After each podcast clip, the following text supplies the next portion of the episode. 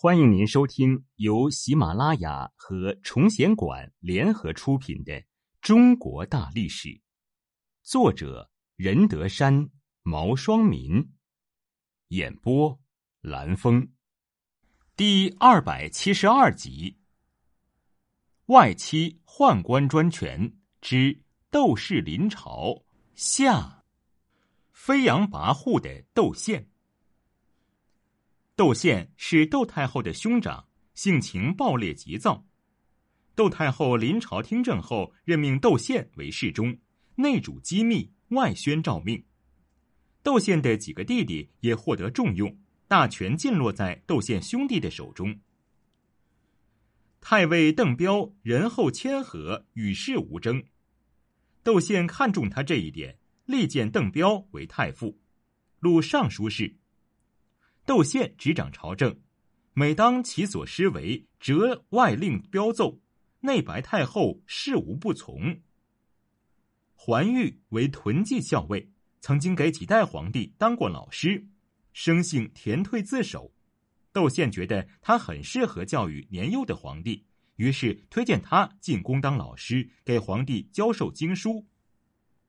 经过一番安排，朝堂之上，后宫之内。大多都是窦氏的心腹，每遇事情，窦宪无往而不利。随着权势的增长，生性暴躁、睚眦必报的窦宪开始清算旧账，大肆打击以前得罪过窦家的人。汉明帝时，窦宪的父亲窦勋犯法，被明帝查办。韩愈曾经参与审理这个案子，窦宪对此一直怀恨在心。未出心头怨气，虽然韩愈早已故世，窦宪仍然不肯罢休，派人杀害了韩愈的儿子，并将其头颅拿到窦勋墓前祭奠。对于刘氏皇族，窦宪也不放在眼里，毫无顾忌的打击皇族势力，以消除对自己地位可能会造成的威胁。八十八年，即张帝去世之后，各地王公贵族都进京城吊丧。其中有位都乡侯刘畅，乃光武帝刘秀的兄长齐武王刘演的曾孙，英俊潇洒，能说会道，常常进宫陪伴窦太后。窦宪担心刘畅一旦得宠，分了自己的宫省之权，将对自己大为不利，就安排刺客于屯卫之中杀害了刘畅，并将这个罪名安在了刘畅的兄长厉侯刘刚头上。当窦太后经过调查得知凶手竟是窦宪时，怒不可遏，当即命人将窦宪抓起来，关押在内宫之中。按照汉朝律法，杀害宗室成员是大罪，窦宪理应判处死刑。可窦太后再生气，也不舍得杀死自己的兄长。正好此时，南匈奴上表东汉朝廷，请求发兵讨伐北匈奴，因而他不顾朝臣们反对。答应窦宪提出的率军出征北匈奴，以此来赎死罪的请求。不久，窦宪平定了北匈奴，为朝廷立下大功。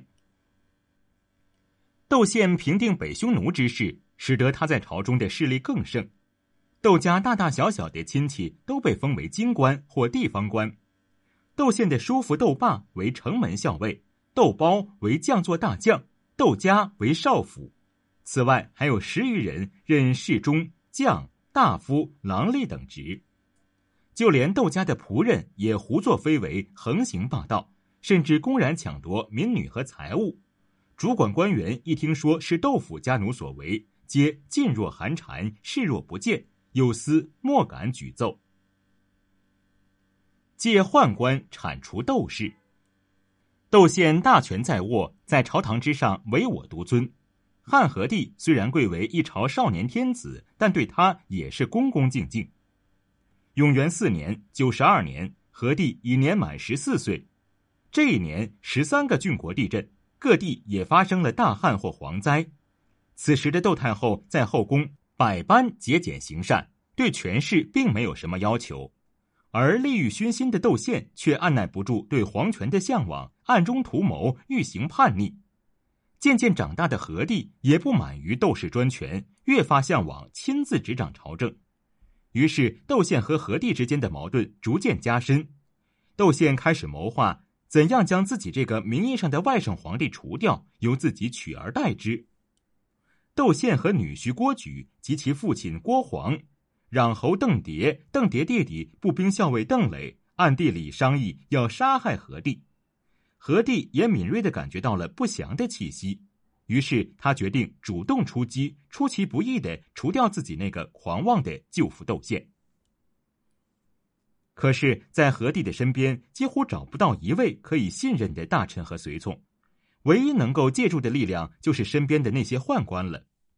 何帝经过细心观察，发现勾顿令郑重谨慎机敏且富有心计，是个很有才能的人。于是，何帝找了一个机会，把自己的想法对郑重和盘托出。郑重当即表示全力支持。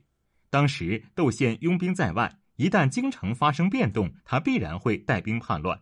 因此，郑重建议何帝要先控制住窦宪在京城的党羽。恰好窦宪和邓蝶班师回京城，何帝指示大鸿胪、持节到京城外迎接，并按等级赏赐军中将士。在此过程中，他们一直都不露声色，以免引起窦宪的怀疑。郑重暗中笼络了不少宦官，以等待时机。而何帝身边也还有一位皇室支持者，即废太子清河王刘庆。何帝亲自御临北宫，命令执金吾、武校尉领兵屯卫南北宫，严守城门，不得放任何人出入，以防备窦宪出逃或派人出城求援。又派人前去捉拿郭黄、郭举父子和邓蝶、邓磊兄弟，将他们关入大牢，并连夜以重罪处死。悄无声息地解决了窦宪的党羽们。之后，何帝派业者仆射当着窦宪的面宣读诏书，将其大将军印绶收回，改封为冠军侯。因为顾念到窦太后的养育之恩和窦宪西征的功劳，何帝并没有严惩窦氏兄弟，而是限令窦宪与窦笃、窦景、窦归等人各自回到封地，闭门思过，不准滞留京城。等他们回到封地后不久，为绝后患。何帝又密令逼迫窦宪与窦笃、窦景自杀，窦氏四兄弟中只剩下窦归逃过一死。何帝在宦官郑重等人的协助下，一举铲除了把持朝政的窦氏兄弟，从此开始执掌朝政。亲政之后，何帝下诏升郑重为大长秋，不仅让他经常陪伴在自己左右，还时常与他讨论朝中政事。从此。东汉进入了史书上所言“宦官用权自此时矣”的时代。不久，何帝又下诏将郑重册封为骚乡侯，这也是东汉历史上宦官封侯的开始。在何帝的信赖和庇护下，宦官的势力开始强大起来。何帝利用宦官的力量铲除了外戚斗士，结束了东汉历史上第一个外戚专权的时代，却也打开了东汉宦官擅权专政的局面。永元九年（九十七年），窦太后去世。多年以来，何帝生母小梁贵人的堂兄梁善和姐姐梁毅一直在等待时机。一听说窦太后去世的消息，他们立即向当朝的三公哭诉，讲出了何帝的真实身世。何帝如梦方醒，这才知晓自己多年来孝顺的却不是自己的亲生母亲。何帝当堂痛哭。遂为自己冤死十多年的生母以礼改葬，谥号恭怀皇后。姨妈大梁贵人也同时雪冤，梁氏姐妹被重新安葬在西陵。对于窦太后，何帝念及其多年的养育之恩，决定不降窦太后的尊号，仍然上谥为张德皇后，与汉章帝合葬于静陵。在何帝为梁氏姐妹雪冤的同时，在铲除窦氏外戚行动中立下大功的清河王刘庆也上书何帝，请求何帝为自己的生母宋贵人平反。何帝应准，还将外放的宋氏家族全都召回京城，封刘庆的四个舅舅宋衍、宋俊、宋盖、宋先为郎官，对他们予以重用。何帝宽缓为政。十四岁的汉和帝在扫除了外戚斗士之后，开始亲理政事。他虽然年少，但颇有才干。在位十七年间，以民生为重，行贤良之策，多次平定少数民族之乱，边陲较为稳定，国家富强。但和帝之后，东汉王朝便一蹶不振，渐渐走向衰落。这也是和帝重用宦官而埋下的隐患。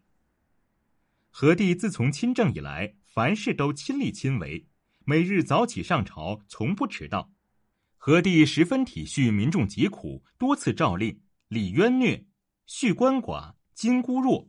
永元八年（九十六年），京城一带发生了严重的蝗灾，和帝悲天悯人，将责任归咎于自身。他下诏说：“蝗虫之役，待捕虚生。”万方有罪在于一人，表示自责之情。同时，他还要求文武大臣们好好检点自己的行为，忧国忧民，以利民众。